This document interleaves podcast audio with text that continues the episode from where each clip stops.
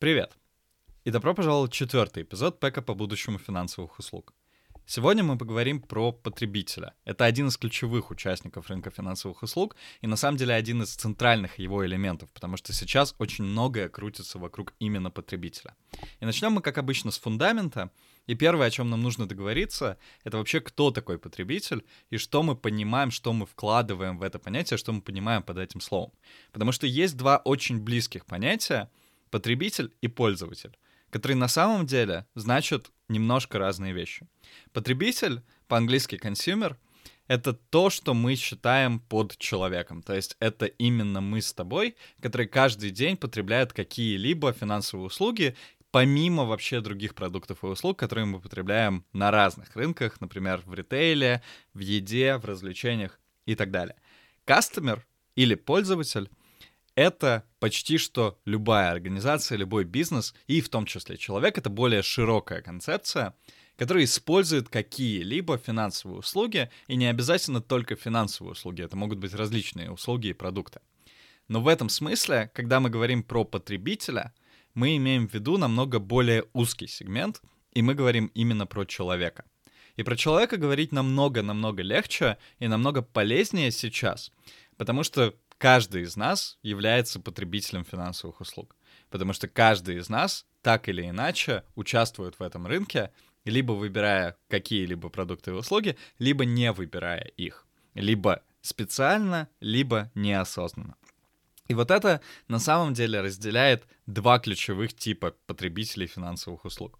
Первый тип — это включенные или вовлеченные люди в рынок финансовых услуг. По-английски они называются included, и отсюда идет такая вещь, такой термин, как financial inclusion или финансовая инклюзивность. По-русски ее еще называют финансовая вовлеченность, либо финансовая доступность. Мы поговорим о ней сегодня в опыте. И второй тип потребителей финансовых услуг — это те, которые называются исключенными из рынка финансовых услуг, то есть те, которые не потребляют финансовых услуг на данный момент или не потребляют каких-то финансовых услуг. Но на самом деле это определение тоже является плавающим, и в опыте мы поговорим про детали, но сейчас можно разделять их так, что включенные это или вовлеченные это те, которые потребляют как минимум одну финансовую услугу или один финансовый продукт, а исключенные это те, которые не потребляют ни одного. Следующая вещь, которую нам нужно сказать, следующая концепция, это профиль клиента. И профиль клиента — это на самом деле такая важная фундаментальная штука, которая показывает, что вообще о тебе как о клиенте знает компания, провайдер финансовых услуг, государство или кто-нибудь еще.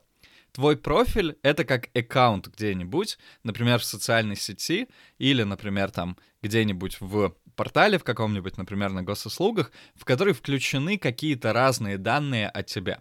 И это могут быть данные, которые ты добровольно самостоятельно предоставляешь, а могут быть данные, которые, например, прогнозируют организация или компания на основе твоего поведения.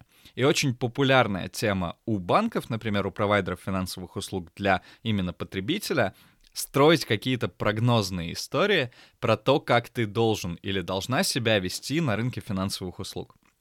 И в этом смысле, на самом деле, нужно понимать, что сейчас очень сильно меняется конкуренция за клиента.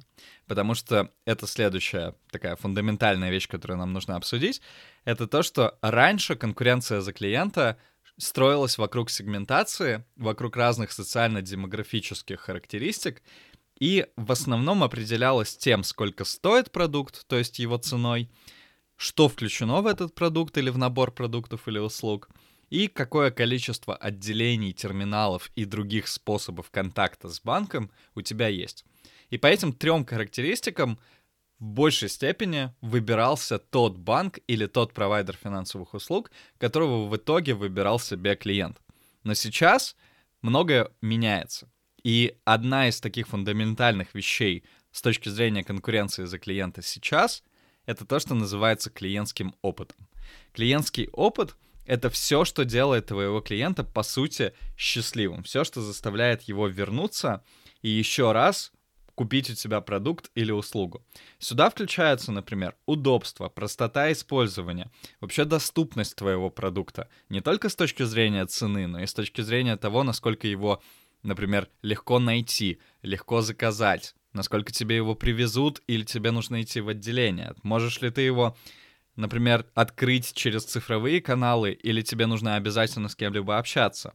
Насколько он персонализирован, насколько он подобран именно под тебя, насколько он удобен в использовании, то есть насколько у него пользовательский интерфейс вообще, то, что называется user-friendly или удобный для клиента, насколько он понятный для тебя, насколько тебе нужно разбираться в каких-то дополнительных концепциях и так далее. И в этом смысле главной штукой сейчас является не цена, не продукт и не количество отделений, а именно твоя возможность удовлетворить своего клиента с точки зрения клиентского опыта. И даже появилась такая фраза, что то, что было вчера лучшим клиентским опытом, сегодня становится новым ожиданием у клиента. И если ты не можешь эти ожидания удовлетворить, то, скорее всего, клиент не вернется к тебе. Ну и последние фундаментальные вещи, которые нам нужно обсудить здесь, это вообще разные маркетинговые штуки про клиента. Потому что, в принципе, изучением клиента занимается маркетинг. Ну, а, та область науки, та область знаний, которая посвящена именно маркетинговым вещам. И что такое маркетинг вообще? Это когда разные возможности и разные необходимости встречают прибыльность, по сути. То есть как удовлетворить своего клиента и заработать на этом какую-то прибыль. И здесь есть четыре таких ключевых этапа. Первое — это понять, какую ценность ты вообще приносишь своему клиенту. И здесь есть три основные вещи, которые нужно учесть. Первое — это кто твой клиент. Второе — это кто ты как компания. И третье — кто твои кон- конкуренты. Второй этап — это как ты создаешь ценность. Как ты сегментируешь своих клиентов, как ты их таргетируешь или кого ты таргетируешь, и как ты позиционируешь свой продукт. То есть как ты отличаешься от конкурентов и что именно ты предлагаешь своему клиенту. Третий этап — это как ты доставляешь свою ценность. И здесь есть такая концепция, как, которая называется 4P, или продукт, цена, placement и promotion. По-английски product, price, placement, promotion, поэтому 4P. И это про то, как ты забираешь какие-то деньги, чтобы получить прибыль у своего клиента, и какую ценность и каким образом ты доставляешь своему клиенту. Ну и последнее — это как заработать как раз-таки эту ценность, как ее сохранить и как ее приумножить. Мы не будем говорить про все эти маркетинговые особенности, потому что этого хватит на отдельный пэк, и об этом мы поговорим подробнее в отдельности. Но мы поговорим немножко про создание ценности и именно про сегментацию и путь от сегментации к позиционированию. Сегментация, по сути, что это такое? Это часто довольно всплывает в разных экономических темах. Это то, как ты делишь свой рынок на разные группы. То есть сегмент — это та группа, которая у тебя получается при каком-то делении. И важно, что этих делений может быть очень-очень много. Можно делить или сегментировать своих клиентов по, например, социально-демографическим характеристикам. Можно поделить их по доходу, можно по возрасту, по тому, откуда они приехали. Или можно их делить, например, по лайфстайлу то, какие привычки у тебя в жизни есть, любишь ли ты путешествовать, куда ты любишь путешествовать, активно ли ты ведешь свой образ жизни, занимаешься ли ты спортом и так далее. Таргетирование — это то, как ты оцениваешь привлекательность каждого сегмента, который ты определил для себя. То есть, например, ты сегментировал путешественников и не путешественников, или активных путешественников и пассивных путешественников, которые любят лежать на пляже, и пытаешься понять, кто из них может под твой финансовый продукт, например, под страховку, привести больше ценностей и больше прибыли. И последнее — это позиционирование. Позиционирование — это то, как ты занимаешь конкретную нишу в том сегменте, который ты выбрал для себя, как самый привлекательный. И позиционирование — это то, как ты отличаешься от других продуктов. Например, возможно, сейчас уже недостаточно просто сказать, что ты, например, страховка для активных путешественников, которые занимаются экстремальными видами спорта. Возможно, для этого, чтобы отличаться, нужно еще предложить какую-то цену, нужно предложить какие-то премиальные дополнительные услуги, дополнительные, например, там, помощи, вызовы и так далее, которые тебя достаточно хорошо отличат от твоих конкурентов. Еще одна тема, которая здесь есть, это то, что называется рыночным исследованием или market research. Market research — это то, что позволяет нам узнать нашего клиента. Потому что все клиенты очень разные, и почти что каждой компании нужно понимать, кого она обслуживает.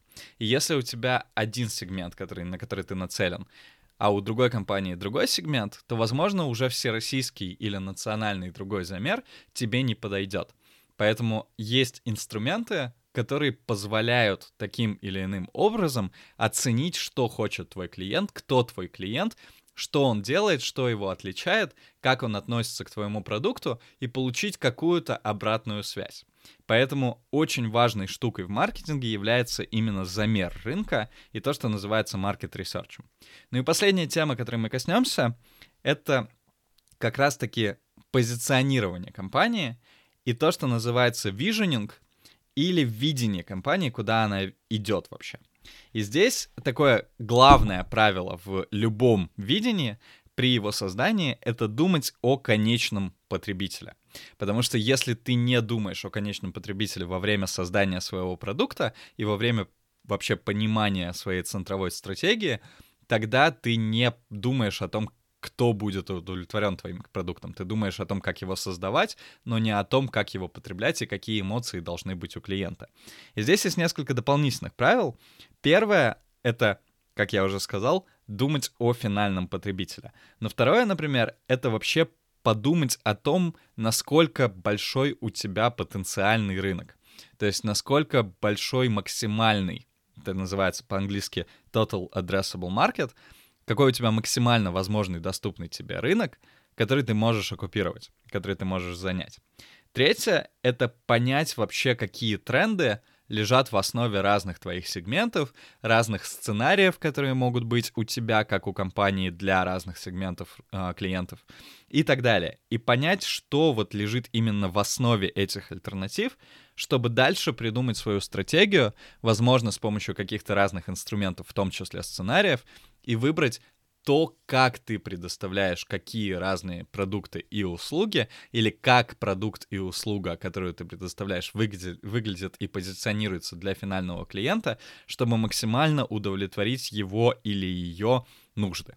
И в этом смысле очень важно понимать еще одну изменившуюся вещь, которая в 2020-х годах очень сильно будет влиять на поведение клиентов и на поведение компаний.